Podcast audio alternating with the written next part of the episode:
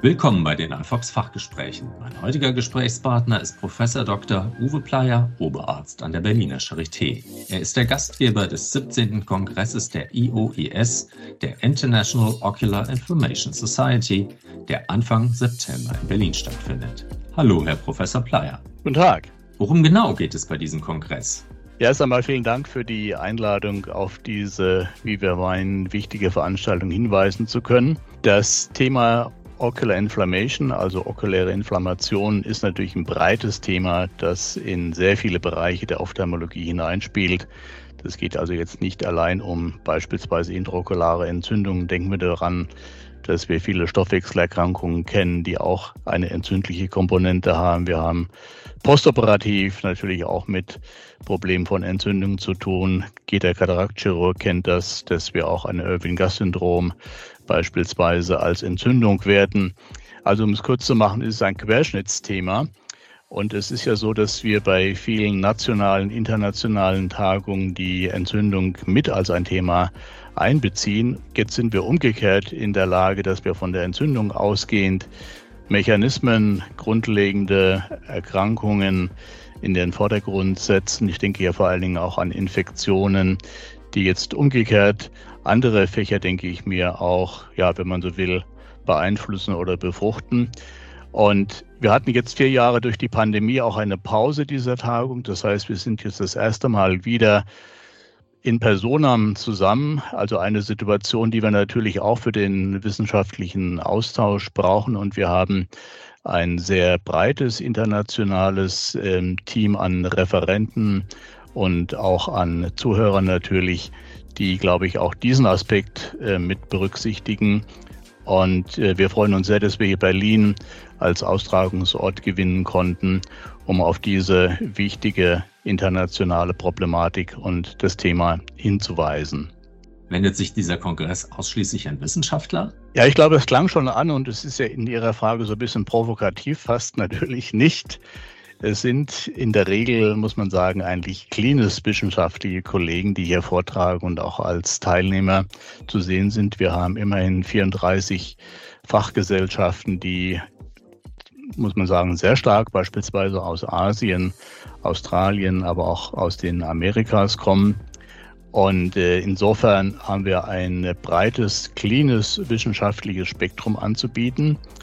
90 Prozent der Referenten sind Kliniker, aber wir haben natürlich auch Grundlagenwissenschaftler. Ich glaube, diese Verbindung ist uns natürlich auch ganz wichtig. Wir haben viele neue, vor allen Dingen immunologische Erkenntnisse, die nicht nur bei der intraokularen Entzündung, auch extraokular, ich muss ganz eindrücklich betonen, wir sind ja keine reine Uveitis-Gesellschaft, sondern wir behandeln das Auge von der Orbita bis zum äh, Sehnerven und haben beispielsweise auch im Bereich des äußeren Auges eine ganze Reihe interessanter neue Erkenntnisse und äh, äh, Sektionen und äh, Themen aufgegriffen, die auch ein wesentlicher Beitrag dieser IORS sind. Und ich bin ja äh, eine Person, die sowohl im vorderen als auch im hinteren Augenabschnitt aktiv sind. Ich begrüße sehr, dass wir auch die extraokularen Strukturen und Kornea beispielsweise hier mit in den Fokus setzen.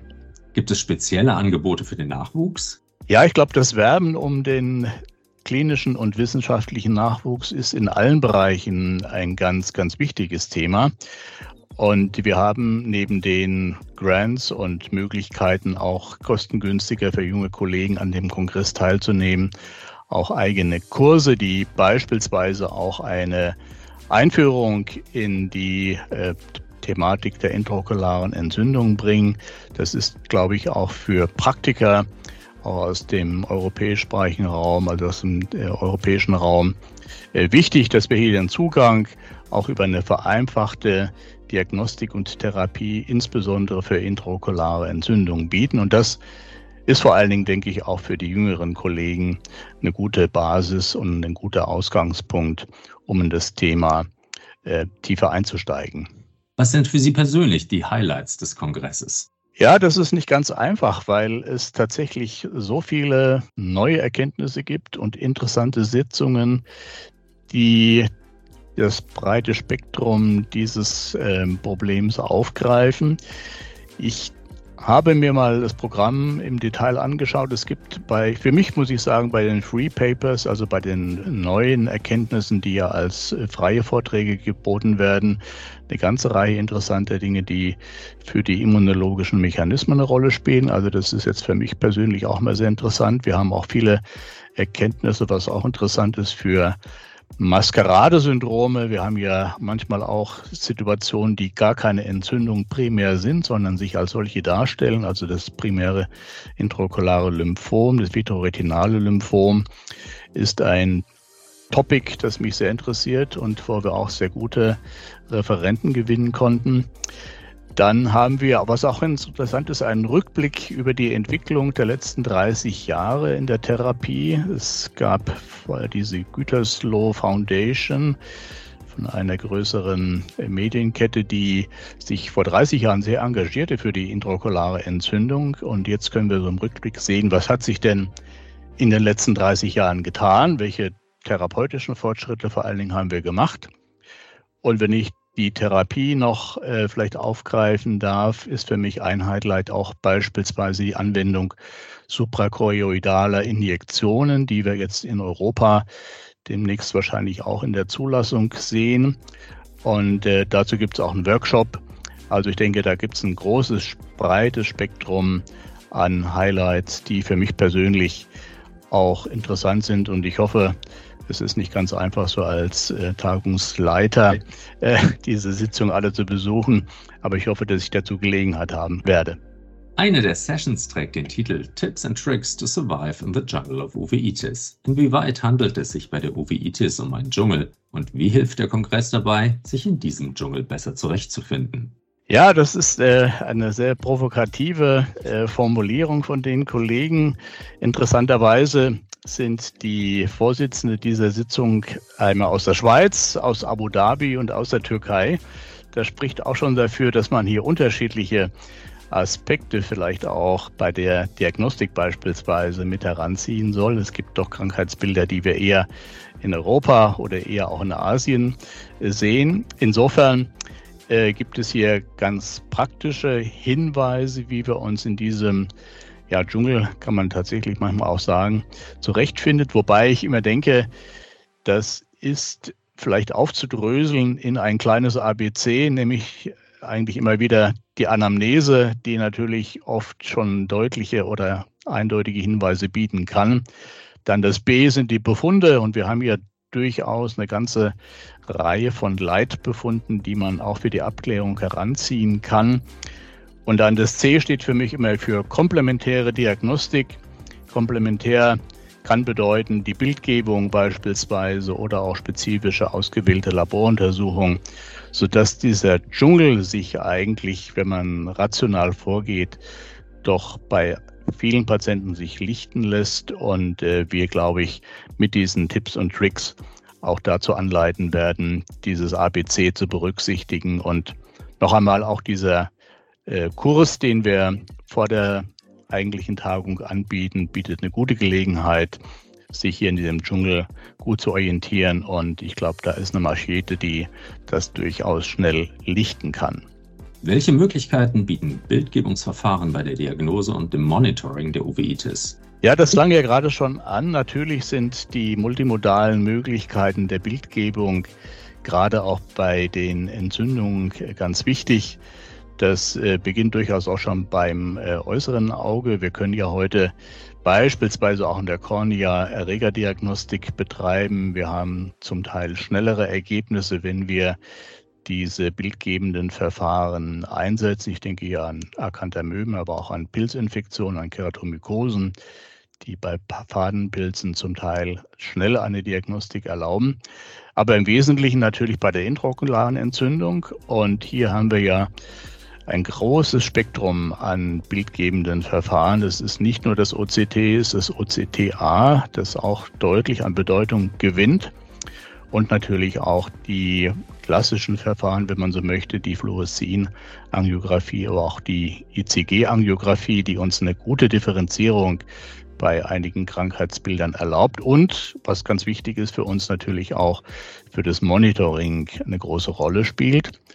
Und dann kommt als zweite Komponente natürlich auch eine AI oder künstliche Intelligenz dazu, die uns, das muss man ein bisschen einschränkend sagen, wir haben nicht diese ganz großen Zahlen an ähm, Patienten, die für die einzelnen differenzierten Uveitis-Formen beispielsweise so ganz einfach eine AI durch große Mengen an Daten generieren lässt. Aber wir sind dabei, das aufzuarbeiten und es gibt äh, große Anstrengungen, gerade auch in Asien, hier zunehmend die AI einzusetzen, um die Diagnostik vor allen Dingen auch bei diesen Patienten zu verschärfen und zu verbessern. Ich denke, dass wir hier in Zukunft eine ganze Reihe von neuen Erkenntnissen und Hilfen äh, für uns auch äh, erwarten können. Ein wichtiges Thema des Kongresses sind Infektionskrankheiten. Im Zuge von Klimawandel, Globalisierung und Fernreisen werden Ophthalmologen mit neuen Erkrankungen konfrontiert. Welche dieser Infektionen treten mittlerweile häufiger auf und welche sind besonders schwerwiegend? Ja, das ist jetzt nicht so ganz einfach zu beantworten, aber es steht äh, ohne Frage die Problematik des Klimawandels auch für uns Ophthalmologen auf der Agenda. Und äh, wir wissen, dass, und das haben wir ja gerade gelernt, auch mit Covid, welche fundamentale Bedeutung äh, Infektionen haben können, die ja wirklich die Welt mehr oder weniger paralysiert haben. Und es ist zum einen natürlich, dass wir zum Teil auch bekannte Infektionen mit neuer Ausprägung sehen. Ich denke jetzt beispielsweise auch an Tuberkulose, ein Thema, das wir eigentlich vor 10, 15 Jahren gar nicht mehr als bedeutsam gesehen hätten. Heute haben wir Probleme, die zum Teil natürlich auch durch neue Therapien kommen. Biologikatherapien können beispielsweise eine Tuberkulose reaktivieren. Wir müssen da sehr sensibel sein. Das heißt, die Therapie auch mit ähm, ja, unter Umständen Mehrfachtherapien, resistente Erreger, das sind ein Thema. Aber sie kommen natürlich auf die Zoonosen vor allen Dingen denke ich mir, hin. Und da muss man klar sagen, dass die vektorübermittelten Infektionen, also vor allen Dingen durch Mücken, wenn man so will, eine ganze Reihe von weltweit bedeutsamen Erkrankungen auch am Auge auslösen können. Dengue-Fieber ist ein Thema, das uns auch in Deutschland äh, durchaus schon erreicht hat. Es gibt äh, viele Mückenarten, die als Vektoren in Frage kommen, die wir vor zehn Jahren noch nicht heimisch hatten. Und das RKI hat äh, vor gar nicht langer Zeit davor gewarnt, beispielsweise auch das West Nile Virus ist hier in Berlin schon durchaus ähm, endemisch kann man kaum sagen, aber durchaus vertreten. Insofern sind, um es klar zu sagen, Dengue-Fieber, 400 Millionen Erkrankte weltweit, durch die Reisetätigkeit und vor allen Dingen jetzt, daran müssen wir denken, auch hier erworbene Infektionen sind durchaus zu sehen und wir hatten mehrere Patienten. Ich glaube, da gibt es in vielen Kliniken inzwischen auch Erfahrungen, die auch beispielsweise Dengue-Fieber mit schweren Verläufen, mit Makulabeteiligung gesehen haben und das kann eine durchaus schicksalhafte äh, Infektion sein. Insofern Dengue-Fieber, Westnile-Virus, aber auch Chikungunya, Dinge, die wir kaum aussprechen und auch kaum kannten, sind inzwischen ja auch bei uns angekommen. Auch die Acanthamöben-Keratitis ist eine schwerwiegende Infektionskrankheit. Sie betrifft vor allem die Träger weicher Kontaktlinsen, tritt aber auch bei jugendlichen Patienten mit Orthokeratologie-Linsen auf. Was kann man auf dem Kongress zu dieser Erkrankung erfahren?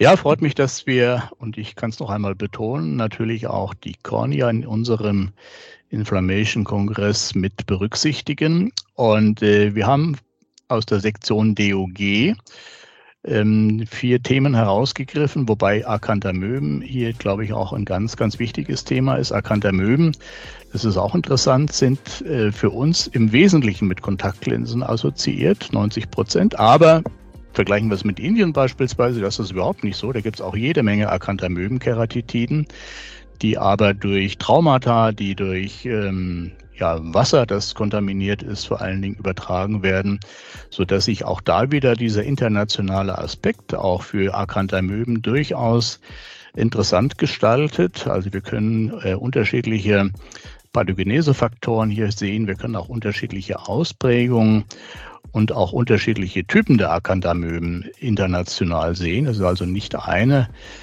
nicht ein Stamm, sondern sind unterschiedliche Erreger, die auch unterschiedlich in ihrer ähm, Virulenz oder in ihren parasitären Eigenschaften sind. Und das kann ich nochmal hervorheben. Am Mittwoch haben wir dieses DOG-Symposium. Und da kann man auch mal klar positiv bemerken, dass wir bei der Deutschen Ophthalmologischen Gesellschaft ja diese Register angelegt haben. Die sind für das Akantamöben-Problem angelegt worden, aber beispielsweise auch für die Keratomykose oder auch eine andere katastrophale Erkrankung, kann ich immer nur sagen, auch das okuläre Pemphigoid. Hier haben wir in Deutschland für alle diese drei Krankheitsbilder ein Register eingerichtet und können hier zumindest einige Daten extrapolieren, die auch im internationalen Vergleich Bestand haben und wo wir auch mal sagen können, okay, hier haben wir mal geschafft, in Europa oder weltweit auch eine gewisse ein gewisses Standbein äh, zu stellen. Und insofern sind wir froh, dass wir hier die DOG mal positiv auch darstellen können und hier das Thema beispielsweise erkannter Möben hervorheben können. Entzündliche Prozesse spielen auch bei verbreiteten Erkrankungen wie der altersbedingten Makuladegeneration, der diabetischen Retinopathie oder dem trockenen Auge eine Rolle. Inwiefern wird dies auf dem Kongress thematisiert? Ja, vielleicht lassen Sie mich äh, auf das letzte Thema als erstes eingehen, die Keratokonjunktivitis sicca. Das haben wir gelernt, ist ja in den letzten zehn Jahren immer wieder mit neuen äh, Erkenntnissen aufgearbeitet worden. Wir haben neue diagnostische Möglichkeiten, beispielsweise die Osmolarität und damit verbunden auch eine Entzündung äußeren, des äußeren Auges sind ganz klar Mechanismen, die von der Entzündung äh, mitgetrieben sind und unsere Behandlung orientiert sich ja zum Teil auch äh, deutlich anders. Also wir würden heute antientzündlich beim trockenen Auge behandeln und haben ja auch langfristige Therapiekonzepte, die vielen Patienten auch tatsächlich ähm, günstig und positiv wirksam begegnen.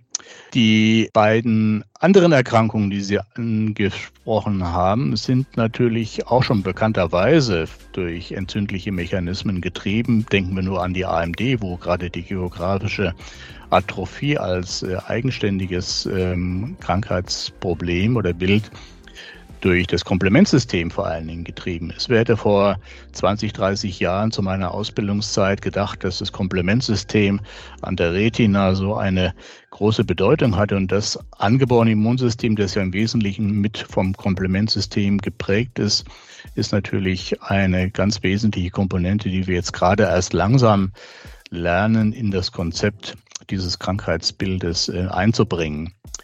Und beim Diabetes ich denke, denkt man nur ans diabetische Makulaedem. Da sind natürlich ganz klar entzündliche Mechanismen wichtig und es ist sicherlich nicht nur ein Bystander-Effekt, den wir beim Diabetes sehen. Wir sehen das, wenn ich nochmal aufs Makulaedem zurückgehen kann, natürlich, dass die im Wesentlichen, muss man sagen, effektivste Therapie bei schwer verlaufendem Makulaödem bei Diabetes doch eine antientzündliche Therapie ist und wir dann auch die Injektion intravitreal unter Umständen äh, mit antientzündlich wirksamen äh, Medikamenten und Wirkstoffen auch angehen.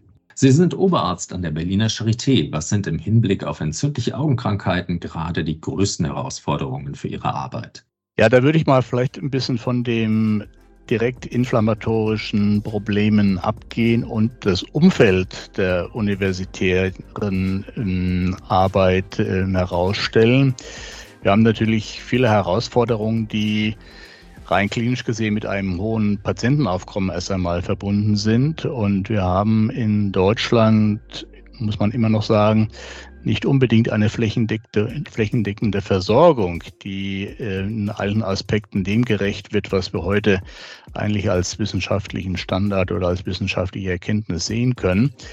Ähm, muss klar sagen, dass die Zentren, die beispielsweise für intraokulare Entzündungen bestehen, das sind so etwa ein Dutzend, eigentlich nicht ausreichen, um die Versorgung einer zunehmenden Patientenzahl gerecht zu werden. Also wir haben beispielsweise zwei volle Tage für Entzündung in unserer Sprechstunde hier eingebaut an der Charité und sind immer noch, denke ich mir, immer wieder mit langfristigen Terminvergaben und anderen Dingen eigentlich nicht in der Lage, so gut zu agieren, wie wir das gerne möchten. Wir haben daher auch im Rahmen der DOG eine Initiative ergriffen mit einem sogenannten Qualifikationskurs, die Breite in Deutschland zu erreichen. Also wir versuchen, den Nachwuchs zu fördern und auch Fachkollegen weiter zu qualifizieren, um eben diesem Problem entgegenzutreten. Ich glaube, das ist ein ganz wichtiger Punkt. Wir müssen auch den Nachwuchs dafür begeistern, für diese Krankheitsbilder. Das ist auch nicht ganz einfach. Es gibt natürlich immer klare Ausrichtungen vieler Kollegen, die dann gleich das Operative suchen und die anderen Dinge eigentlich eher so ein bisschen äh, vernachlässigen, will ich nicht sagen, aber es ist nicht ganz im Vordergrund und dafür müssen wir, glaube ich, auch nicht nur an den Universitäten werben, denn wir haben, ich hatte es ja ganz am Anfang erwähnt, ein breites, ausstrahlendes Feld, das auch gerade im operativen Bereich durchaus äh, relevant ist und da muss man auch mit den Dingen umgehen können. Insofern denke ich mir, ist das äh, eine der Herausforderungen, die ich persönlich sehe und mein Engagement wird sich auch in Zukunft im Wesentlichen auch an die Weiterbildung und Ausbildung unseres Nachwuchses richten. Das geht jetzt über die Klinik auch hinaus. Wir müssen natürlich auch sehen, dass wir das wissenschaftliche Niveau in Deutschland hochhalten oder in Europa. Das ist auch nicht ganz einfach. Man sieht schon, dass wir hier gerade auch im Vergleich zu dem Raum in Asien oder in, auch in den USA ähm, uns doch wirklich anstrengen müssen.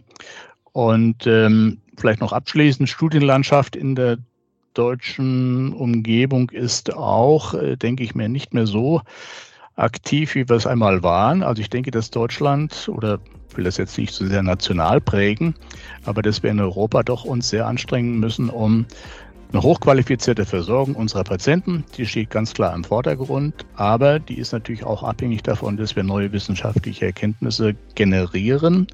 Und äh, hier müssen wir, glaube ich, noch einige Klimmzüge leisten, um, denke ich mir, wieder noch einen besseren Stand zu haben. Ich will das jetzt nicht schlecht reden. Ich glaube, wir haben gerade im Bereich der Sektion Ovitis sehr viel Aktivität entwickelt. Wir haben beispielsweise dieses TOFO-Register eingerichtet, ein Register, an dem jeder Augenarzt teilnehmen kann, in dem Ovitis-Patienten eingehen und wir Kriterien auch der Therapie Pause oder des Therapieabsetzens untersuchen. Also viele Initiativen, die auch Schrittmacher international sind. Aber noch einmal, ich glaube, wir dürfen uns nicht auf dem Erreichten ausruhen, sondern müssen sehen, dass wir hier gerade den Nachwuchs ähm, stimulieren und fördern im Sinne unserer Patientenversorgung.